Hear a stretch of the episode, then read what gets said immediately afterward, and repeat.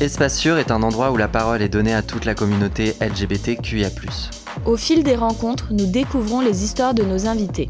Enfance, adolescence, vie adulte, par quoi sont-ils passés pour devenir ce qu'ils sont aujourd'hui? Ici, on écoute, on discute et on débat de sujets sensibles sans tabou ni jugement et en toute liberté. Nous sommes Audrey et Thibaut. Bienvenue dans Espace Sûr. Hello Anna, comment ça va aujourd'hui? Ça va bien, merci. Salut. C'est super que tu aies accepté de te confier dans Espace Sûr euh, aujourd'hui. Si tu devais te décrire rapidement en quelques mots, qu'est-ce que tu nous dirais de toi? Je m'appelle Anna, j'ai 28 ans. Euh, je suis une femme, visiblement, puisque je suis dans un corps féminin. Et euh, je suis a priori homosexuelle, bien que ça puisse être fluide par tendance.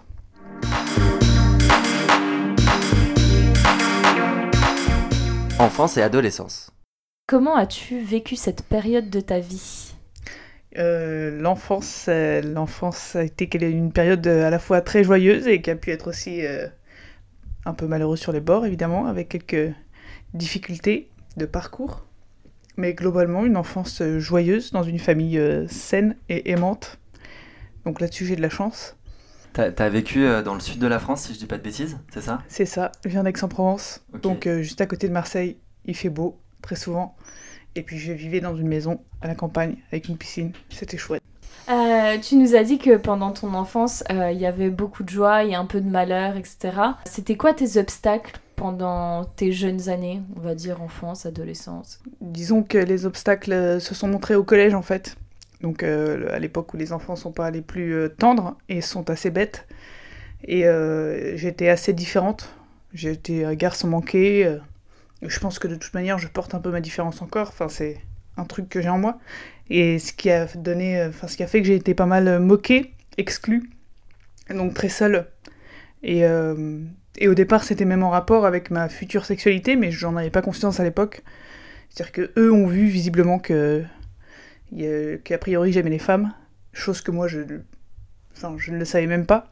Donc avant même de le découvrir, euh, on m'a déjà mis au banc et on s'est beaucoup moqué de moi, etc. Donc ça, c'est ça principalement le, les obstacles de l'enfance. Et euh, en partant du principe sociétal que la norme serait d'être euh, cis, hétéro, à quel moment du coup toi t'as compris et t'as pris conscience de ta différence entre guillemets? Je l'ai compris très tard en fait. J'ai compris très tard que, parce que j'ai refoulé complètement, mais de façon inconsciente, euh, mon homosexualité.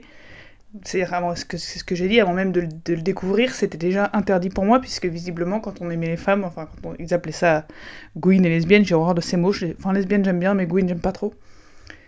Euh, je comprenais que c'était c'était pas bien d'être comme ça parce que t'avais plus d'amis, euh, on te faisait plus la bise, au basket on te passait plus le ballon, enfin des trucs à la con quoi. Donc j'ai pris conscience de mon homosexualité tard, j'avais 20 ans. Et c'est vraiment là où j'ai, ai, compris ça, cette différence. Et je m'étais souvent dit, d'ailleurs, que quelque chose clochait chez moi. Je me disais, mais putain, il y a un truc, je suis, pas, suis pas comme les autres. Et le moment où j'ai pigé que c'était aussi en rapport avec ma sexualité, bah, ça a été un soulagement. Des petites, euh, vu que les gens te traitaient de gouine ou de lesbienne, comme tu te dis, t'associais ça à quelque chose de mal Parce que du coup, t'étais rejeté quand les gens te. Ok. Disons, en fait, c'est parti d'une petite anecdote à la con. Je jouais au basket avec une fille de mon collège qui était un petit peu plus grande. Et euh, on était dans les vestiaires, puis elle dit j'ai de l'eau sur mon maillot, je dis ah bon fais voir, et en fait en mettant ma main, ma main a atterri euh, au niveau de son sexe à elle, et là elle a, commencé à dire mon dieu tu m'as touché la chatte maintenant. Et, euh, et, à partir de là elle m'a plus fait la bise au collège, elle a rameuté ses copines, on me passait plus la balle donc au basket en disant que c'était sale, que j'étais dégueulasse. Ils ont commencé à inventer des histoires en disant oui, t'as embrassé des filles, machin. Moi, j'étais en sixième, euh, j'étais là, euh, quoi, what?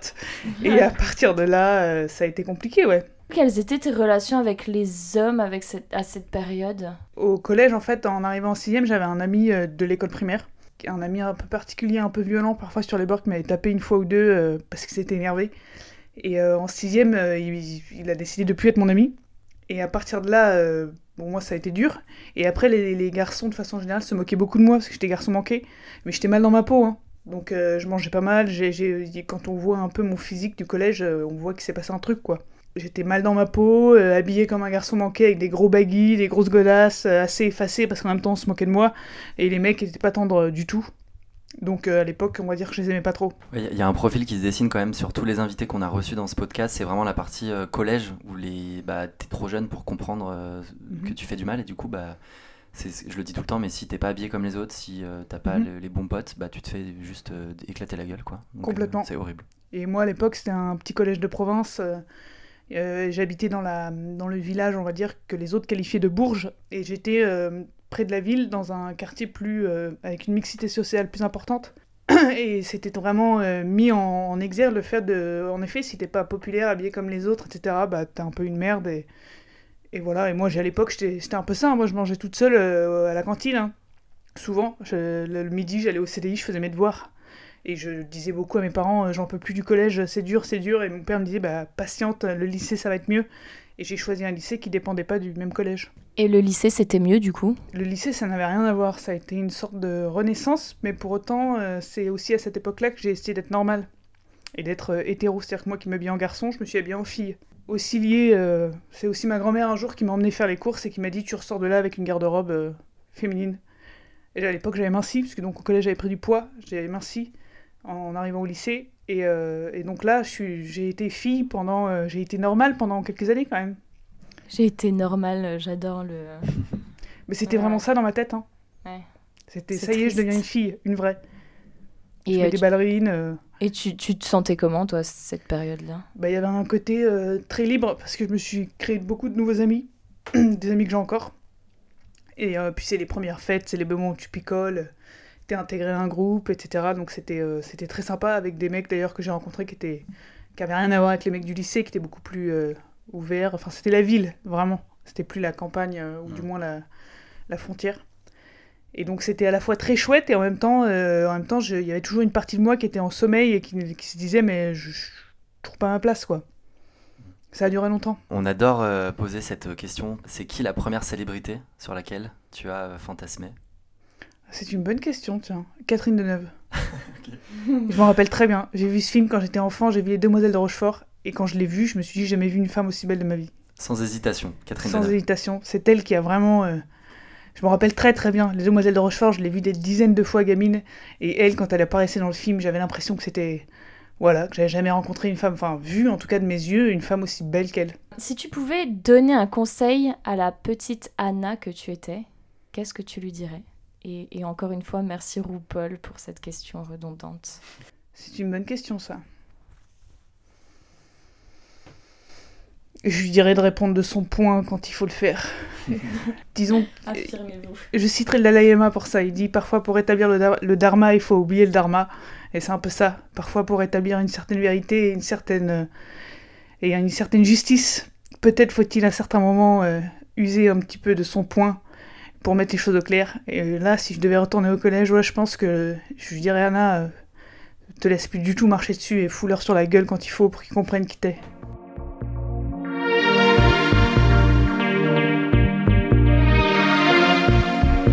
Coming out. Alors Anna, est-ce que tu as fait un coming out et, euh, et comment il s'est déroulé? Oui, j'ai fait un coming out, et c'est très bien déroulé. Et à l'époque, euh, j'étais en, j'étais en études supérieures, c'est-à-dire un DUT à Saint-Étienne, et j'évoluais dans un certain groupe euh, d'amis. Et parmi mes amis, il y a quelqu'un que je connaissais qui au départ s'est présenté euh, comme étant, on va dire, euh, normal, et qui, au bout d'un an, nous a révélé qu'en fait, en fait, il avait un mec depuis trois ans, et que voilà, il était homo, etc. Et fondamentalement, ce, qui m'a, ce qui a changé, ce que ça a changé chez moi, c'est le fait de voir comment les autres, surtout, le, le recevaient, notamment des mecs parfois un peu, on va dire, euh, très masculins, un peu, qui paraissaient un peu bourrus. Et quand j'ai vu que tout le monde euh, acceptait complètement son homosexualité et au contraire était content pour lui euh, de le voir se révéler euh, tel qu'il était, ça a fait sauter un verrou chez moi en me disant en fait c'est, autorisé, c'est possible de pouvoir être homo, donc différent, et d'être accepté par une norme. Et à partir de là, la, la- réflexion a commencé chez moi. Peu de temps après, peut-être euh, un mois, euh, un, mois après, un mois et demi après, en rentrant dans le sud de la France, en discutant un peu avec ma sœur, où j'ai dit en fait, je, je crois que je crois que j'aime peut-être les femmes. Et c'est ma petite sœur, et elle m'a répondu euh, Bah, il était temps que tu le. Il était temps que tu comprennes. Donc le fait qu'elle me dise ça, déjà, j'étais là, mais comment ça, comment ça Toi, tu sais que j'aime les femmes? Et elle me dit Bah oui, je sais plus toujours. Bon, là, à partir de là, voilà, là, j'ai commencé à me dire Ouais. Puis j'ai découvert la série The L Word, qui, je pense, pour toutes les lesbiennes du monde, est une série euh, très importante. Vraiment. Et quand j'ai commencé à regarder cette série, je me disais, mais en fait, c'est ça que je veux. Et ça a commencé à faire sens en moi en me disant, mais putain, mais c'est ça que t'es en fait, c'est ça que tu veux vraiment. Et, donc là, après, euh, il a fallu que je passe à l'action rapidement pour savoir. Et donc, euh, par une rencontre fortuite, j'ai embrassé une meuf. Et la première fois que j'ai embrassé une meuf, j'ai compris. Parce que j'ai ressenti pour la première fois de ma vie de l'excitation. Et là, ça a été, voilà, ça a changé ma vie. Et à partir de là, j'ai fait un coming out, que je coupais les cheveux. Et du coup, c'est ouais, ta sœur, c'est la première personne à qui tu l'as dit. Ouais. Et ça a été hyper bien accepté. Et elle m'a aidé puisque c'est voilà, c'est ma petite sœur. et elle était là, elle m'encourageait quoi. Et euh, après, je l'ai dit à mes potes. Et après, j'ai dit à mes parents. Mais c'était une renaissance, hein. C'était une vraie renaissance. C'est la liberté. C'est d'un coup, euh, j'avais une identité, en fait. Et tout ce que je disais souvent à ma mère, mais maman, je vais passer entre les mailles, c'est pas possible. Et puis là, d'un coup, je suis là, mais non, en fait, euh, non. tu existes. Tu lui disais que t'allais passer entre les mailles, comment ça? C'est-à-dire qu'à une époque, je disais, non, moi, je vais passer entre les mailles du filet, et je parlais par rapport aux hommes, etc. Je disais, j'aurais pas d'histoire, quoi. Je, je dis, c'est pas possible, je, comme si je n'avais pas existé en fait. Et le fait de comprendre que j'étais euh, que j'aimais les femmes, ça m'a ça m'a fait exister aussi parce que tu prends un pouvoir mine de rien, d'un coup tu deviens un être sexuel avec un, pouvoir de séduction avec euh, d'un coup je voyais qu'en fait euh, on me regardait, je voyais que je pouvais plaire, la fille que j'ai embrassée, ça a été tellement simple. C'était, elle me plaisait, je lui ai fait comprendre qu'elle me plaisait, et puis en deux temps trois mouvements, on est allé là où je voulais aller. Et la première fois que je découvrais un corps féminin, que je découvrais des seins, etc., et j'étais là, mais putain, c'est si simple, et si facile pour toi, et en même temps si plaisant. Donc il euh, y a ouais, il y a une vraie prise de pouvoir dans la sexualité, quand tu comprends en tout cas. Et donc du coup, tu l'as annoncé à tes parents, ça a été très bien accepté aussi? Ouais, ça a été mon ça a été très bien accepté, un peu plus difficile pour ma mère parce que c'est une femme, je pense, qu'il doit y avoir une certaine projection. Et mon père, euh, c'était assez marrant parce que finalement, il le savait aussi depuis longtemps. Donc j'avais du mal à lui dire et il était là, vas-y, vas-y, allez, dis-le. Il voulait absolument que je le dise, il voulait que je dise j'aime les femmes ou je suis homo. Et il était très souriant, il était très, très agréable. Ma mère, elle sentait vers la, vers la fin, c'est-à-dire vers le moment où ça émergé, elle a senti qu'il y avait quelque chose et elle avait. C'est comme si elle voulait pas trop regarder, elle me posait pas de questions, mais elle sentait que ça allait arriver. Et donc un jour, je lui ai dit, elle n'était pas hyper heureuse, mais maintenant, elle est, euh, il y a aucun problème et elle est, elle est tout à fait heureuse par rapport à ça. Est-ce que tu as eu des figures homosexuelles dans ton entourage? Il y avait mon cousin, mon cousin est, homosexuel, et lui par contre, euh, enfin lui moi je le savais aussi, ça se voyait, c'était assez évident. Et ma famille le savait aussi, le voyait, et c'était assez marrant parce qu'on faisait des jeux quand on était enfant, et lui c'était la femme et moi j'étais le garçon. c'était mon mari, c'était ma femme en général, et moi j'étais le mari. Et c'était tellement évident pour mon cousin, donc tout le monde parlait de lui, comme, en disant mais Maxime il est homo, euh, il est comme ci et comme ça. Et moi personne n'en parlait. Donc il y avait un côté où je suis là mais euh, pourquoi lui c'est si évident alors que moi je suis un garçon à chaque fois, euh, ça choque personne quoi. Donc oui, c'est la seule figure, on va dire, homosexuelle que j'avais dans mon, dans mon entourage. Ta première relation sexuelle c'était avec une femme? Non, c'était avec un homme. Et c'était à Saint-Étienne. Et c'était juste avant que je finisse le, le, DUT. J'étais partie avec ma coloc dans un week-end en campagne et j'avais rencontré un garçon que je trouvais très beau. Et on s'était revus après et donc on était sortis ensemble. Et il fallait que je couche avec. Enfin, c'était pour moi, il fallait, c'était problématique pour moi d'avoir 20 ans et d'avoir jamais couché avec un garçon. Donc on a couché une seule fois ensemble. Je m'en rappelle très bien. Je pense que j'ai pas été un super coup, franchement, pour lui. non, non, mais c'est une réalité, le pauvre. Euh, j'étais, je l'ai fait parce qu'il fallait que je le fasse, mais on va dire que j'ai pas trouvé ça désagréable, mais j'étais, j'étais pas animée, quoi. J'étais pas, il se passait rien en moi, en fait. Donc voilà, c'est la seule fois où j'ai couché avec un garçon, et c'était avant que je couchais avec une femme. C'est un peu triste de devoir faire ça euh, juste euh, pour se libérer d'une espèce de charge mentale qui est, imposée. Euh. C'est se libérer d'un passage obligé qu'on sont censés avoir toutes les femmes a priori. Mais pour moi, c'était important. Je me, quand je l'ai fait, j'étais là, ça y est, tu l'as fait. C'était genre, ça y est, je suis aussi comme les... je suis aussi une femme. En même temps, c'était, ça y est, t'es comme les autres. Tu l'as fait une fois. Puis après, on... je suis partie dans le sud, on devait se revoir, puis on s'est pas revus. Et tant mieux. Libéré d'un fardeau. euh. Bah oui, pour moi, c'était pas, c'était compliqué pour moi parce que j'ai- j'ai- j'ai- je le faisais, mais j'étais là, mais non, mais c'est- c'est- c'était pas naturel, quoi. C'était c'était compliqué pour moi et je pense que lui, il a, il a, il a dû se dire, celle-ci, elle, ça va pas être très intéressant, euh, nos échanges. Et du coup, ta première expérience sexuelle avec une femme, tu l'as eu vers quel âge? J'ai dû l'avoir, euh, je devais avoir euh, 21 peut-être, ou encore 20, je m'en rappelle plus très bien. Et c'était avec une, euh, une fille euh, de, de, de la d'Aix-en-Provence. C'était une fille euh, que je croisais souvent dans la ville, donc c'est une toute petite ville. Et puis je, sens, je la trouvais magnifique. Et puis quand on se voyait, on prenait le même bus pour aller dans un petit village à côté, et à chaque fois on se regardait beaucoup, etc. Et un jour je m'étais dit, putain, la prochaine fois que je la croise, il faut absolument que je lui parle. Et j'étais dans un café, et je la vois passer d'un coup, j'étais avec une copine, et je lui dis, c'est la femme de ma vie, faut que j'y aille. Et donc j'ai couru, et je suis allée la voir, et je lui ai dit, euh, salut. Et j'avais rien à dire, donc j'ai dit, t'es magnifique. Elle m'a dit, toi aussi. Elle m'a dit où elle travaillait. J'ai pas compris. Parce que j'entends pas très bien. Donc j'ai pas compris ce qu'elle m'a dit. Du coup, je me suis. euh, je- comme j'avais repéré qu'elle a été passée à tel moment euh, sur cette place, les quelques jours qu'on suivit, je suis allée sur cette place et j'ai attendu qu'elle repasse. Et là, on a échangé nos numéros et à partir de là, on s'est vus. C'est ma première, la première fille. Et elle avait quel âge? Elle, elle avait elle était plus âgée que moi, elle, était américaine, elle avait 26 ans, donc je devais en avoir 20 ou 21. Un truc comme ça. Et on est resté pas longtemps ensemble, hein, on est resté un mois, mais c'est les premières fois où je roulais des pelles de ouf à une, à une nana. Et où elle, vraiment, elle me plaisait beaucoup physiquement. Et donc on a couché ensemble euh, assez rapidement. Et c'était bizarre. C'était même très bizarre. C'était marrant. Bizarre. Par rapport à quoi?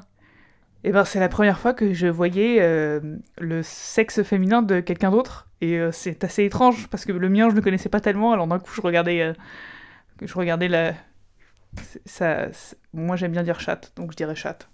Je regardais sa chatte et j'étais là waouh c'est- bizarre quand même. Et en même temps j'avais envie d'y aller quoi c'était genre mais il y avait il y avait cette envie d'y aller et en même temps ce petit côté c'est bizarre. Je suis en train de le faire. Voilà. Euh, Et puis, euh, elle avait pas trop d'expérience non plus dans le domaine. euh, donc, c'était un peu, voilà, c'était à tâtons, quoi. Mais en même temps, c'était très passionné. C'était assez. euh, c'est une drôle de relation sexuelle. Ça Maintenant, j'ai vécu des relations sexuelles beaucoup plus épanouissantes. Là, c'était vraiment la découverte. Genre, je sais pas ce que je dois faire. J'ai vu quelques images, alors je vais essayer de faire un peu près pareil, mais, mais je sais pas ce que je fais. donc, c'était marrant. tu, tu regardais du porno à l'époque? Non. Le, le seul truc qui me. Non, non. Et je déteste regarder du porno lesbien. Hmm. Parce que souvent, c'est fait par, euh, par des hommes. Ou du moins, je pense. Et je déteste le porno lesbien, vraiment. Ça ne... Je déteste du porno avec des femmes. Je n'aime que le porno euh, gay avec des hommes. C'est pas vrai. C'est vrai.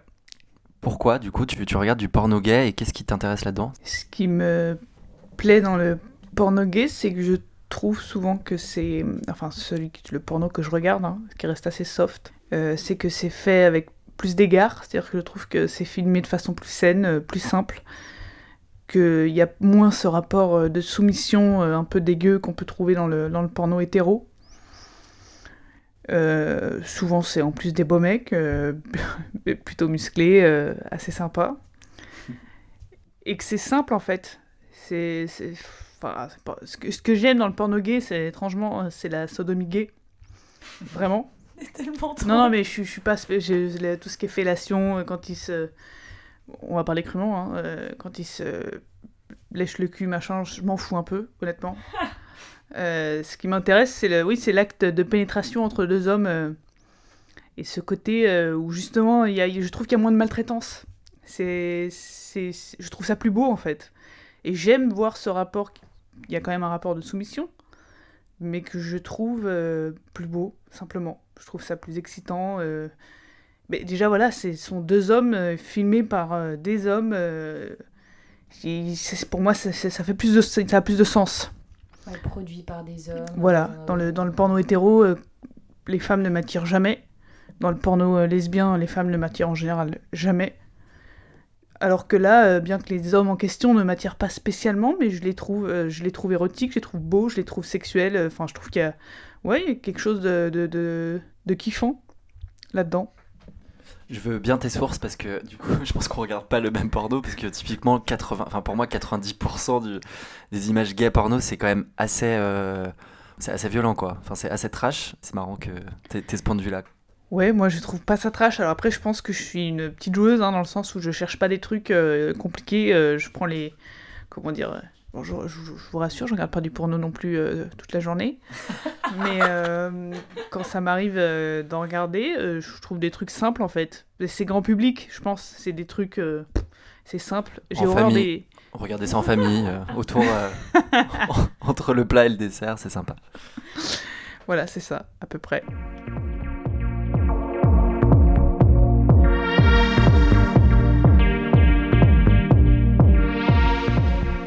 Aujourd'hui, Qu'est-ce qui a changé après ton coming out? Bah déjà, je découvrais euh, les femmes et leur corps. Donc, euh, par exemple, pendant, pendant six mois, sans mentir, euh, toutes les femmes m'excitaient quasiment. Je voyais des, des seins, des fesses, euh, des femmes euh, simplement. Je découvrais leur, euh, leur apparat quelque part, leur, euh, leur, euh, leur charme. Donc, euh, ça, ça a quand même changé. Et puis c'est plus amusant, la vie est plus amusante quand euh, il y a une sexualité envisageable avec euh, telle ou telle personne. Il y a quand même euh, il y a des latences. Parfois c'est Parfois c'est des petits jeux, parfois c'est des petits regards. Enfin, la sexualité est quand même en, sourdine dans pas mal de rapports humains et, et amène, enfin voilà, des côtés un peu excitants, mais qui peuvent être banals.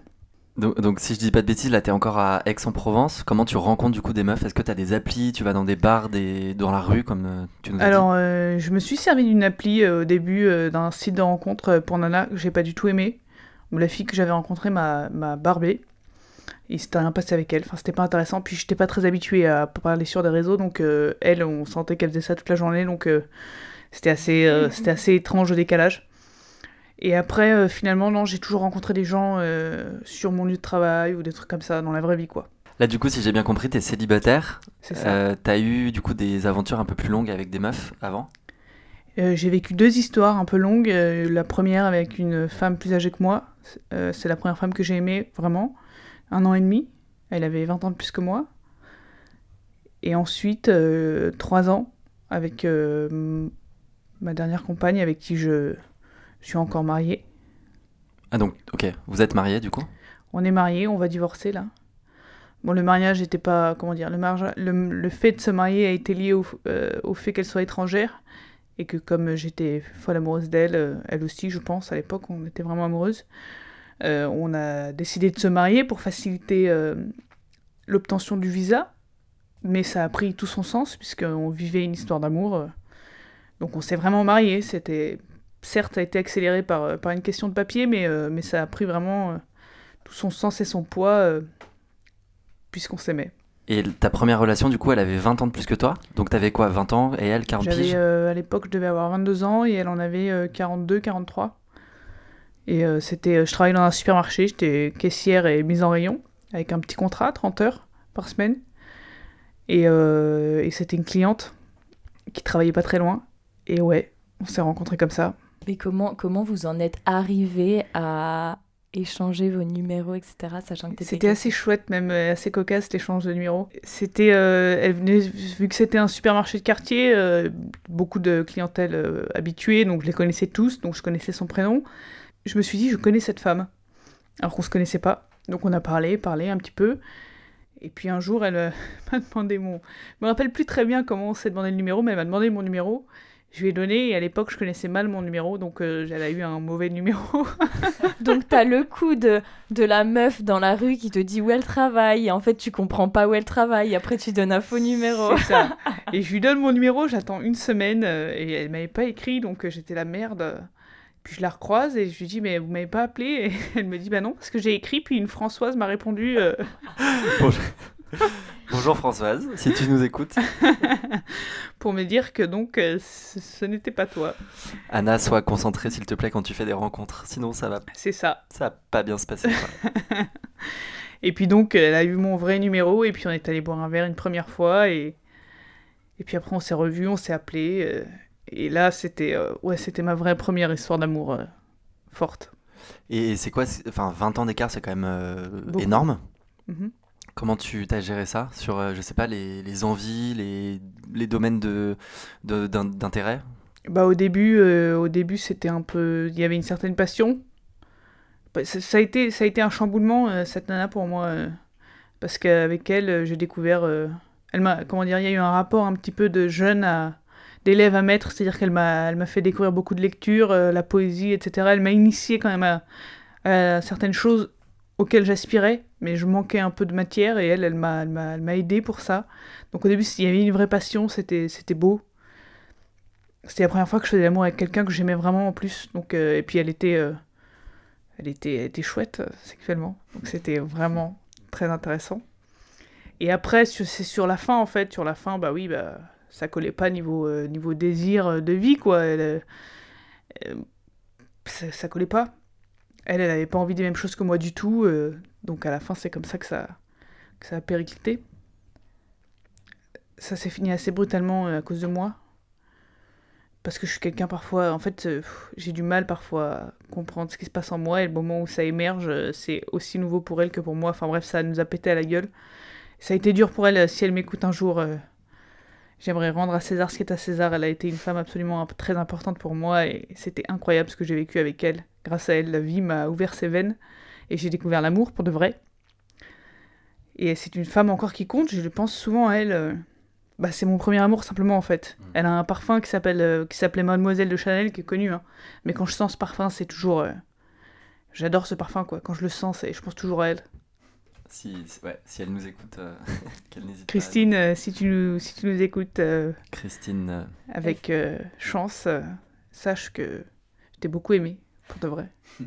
Elle fait peut-être partie de nos millions d'auditeurs. C'est possible. elle se cache parmi, euh, parmi tout le monde. Est-ce que tu souhaiterais te marier un jour? Euh, Eh bien alors- là, je t'avouerai que j'ai plus refaire. du tout envie de me marier. le- Si non, beau. là, c'est bon, j'ai le- donné. Le mec n'a rien écouté, tu sais. Ok, je vais la refaire. Donc, En effet, là, tu vois, t'as raté un chapitre. Ok, donc Anna, tu t'es déjà mariée. Oui. Euh, Est-ce que du coup, tu pourrais émettre la possibilité de te remarier un jour Pour l'instant, absolument pas. Pour l'instant, vraiment, non. Je... Non, non, non. En plus, ça me plaît de me dire que je me suis mariée une fois avec une personne en particulier qui compte encore beaucoup pour moi. Ça suffit. Maintenant, je suis euh, seule, libre, comme un champignon, et ça s'arrête là. Seul, libre, comme un champignon. Ouais, Mais qui dit ça? Mon ex-femme. Oh là là, nous n'avons, euh, nous ne sommes pas bourrés, ouais. Audrey est en train de pleurer. euh, bon, bref. euh, Anna a mis le feu à l'appart, tout va bien. Est-ce que tu souhaites avoir des enfants? Non. je, souhaite, euh, je souhaite éventuellement contribuer à l'éducation d'une jeune personne, d'un enfant. Mais moi, toute seule, euh, je ne souhaite pas avoir d'enfant. Ok, et pourquoi du coup? Euh, étrangement, je n'ai pas envie de connaître euh, cet amour-là, de façon euh, vraiment le rapport mère, le rapport filial, quoi. C'est un. J'ai aussi, ça c'est vrai, je j'ai pas envie que mon corps subisse une déformation qui lui laisse des marques à vie. Voilà. Ce qui me plaît, c'est l'éducation de quelqu'un. Ça, je trouve ça beau. Mais le mot éducation a tout son sens. C'est pas n'importe quoi. Donc si je peux prendre part à ça, ça m'intéresserait vraiment. Mais justement, euh, le fait de ne pas en être euh, la génitrice, de ne pas avoir de lien sanguin avec euh, cette personne-là me, me, plaît. Parce que peut-être que ça me permettra d'être plus orientée, d'être parfois plus dur quand il faut, ou je sais pas. Plus détachée. Et du coup, ça passerait par l'adoption, par exemple? J'ai pas envie d'adopter perso, non. Moi, dans ma tête, c'est un jour je rencontre quelqu'un qui a potentiellement un enfant en bas âge, euh, avec qui je construis un couple euh, éventuellement, et avec qui du coup, bah voilà, avec qui je, où je prends part euh, dans l'éducation, enfin, je prends part dans le, dans le présent en tout cas de, de cette personne-là. Ça, ça me plairait. Mais je sais pas, non, je sais pas. Honnêtement, on verra. Ça, ça peut paraître étrange ce que je vais dire, mais ton enfant va mal, ton enfant n'est plus là, tu t'en remets jamais c'est ce truc euh, qui va au-delà de toi. C'est, c'est, c'est- je trouve c'est magnifique. Je trouve ça magnifique. Le lien euh, maternel euh, avec l'enfant est un lien absolument incroyable. Mais pour autant, euh, moi je le vois comme un, comme une chaîne étrangement. Euh, tu, tu nous as parlé en off que tu te considérais pas trop comme appartenir à un, un mouvement euh, type LGBT, ce genre de choses? Je me sens pas appartenir à une quelconque communauté. Je pense que la seule communauté qui vaille est l'humanité. Bien que ce soit pas vraiment vu comme ça euh, d'un point de vue général, que ça n'a pas grande valeur finalement. Enfin, je, ne crois pas qu'il existe des murs euh, absolument rigides euh, entre les uns et les autres. Et au contraire, je pense que la sexualité, c'est quelque chose de fluide, c'est quelque chose de profondément humain, c'est simplement l'amour qui s'exprime. Et que c'est aussi la capacité de, pouvoir avoir une relation avec un corps qu'on trouve peut-être différent, étranger, un corps qu'on connaît moins, qui peut nous effrayer. Voilà, je pense que la communauté LGBT, euh, moi je connais que LGBT, après j'arrête euh, avec les autres euh, lettres, j'en suis restée au- à l'ancien chapitre. Mais au bout d'un moment, ça a trop de sens et ça en a du coup presque plus. Ça va trop loin à mon goût. Même si je peux comprendre complètement qu'on puisse, pour se créer une identité, se revendiquer voilà, une certaine appartenance. Là-dessus, je- j'entends entièrement qu'on puisse se revendiquer queer, euh, lesbien, gay, bi, euh, j'en sais rien, moi, trans. Il y a un, effet démiurge. euh, L'homme se crée lui-même, euh, transfigure les règles de la nature. Et j'ai envie de répondre aux trans, c'est bien. Prenez le chemin le plus court pour être qui vous êtes, pour être au plus près de ce que vous êtes. vous avez la possibilité de le faire, donc faites-le.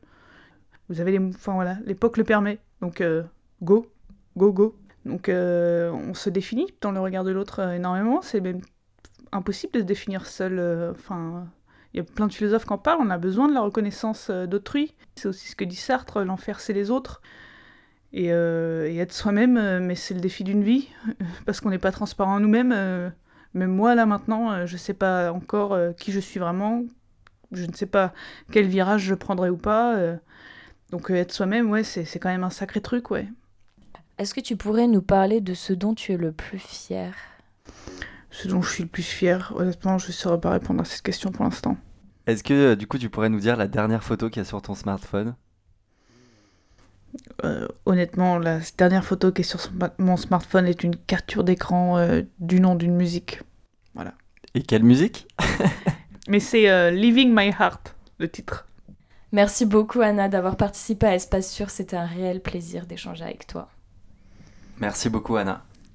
Eh merci à vous, c'était très agréable. C'était quelque chose d'inhabituel, je, je ne fais jamais ça, c'est la première fois. Et euh, j'ai trouvé votre écoute et votre attention euh, très agréable et ça m'a permis de me sentir en confiance et de pouvoir parler.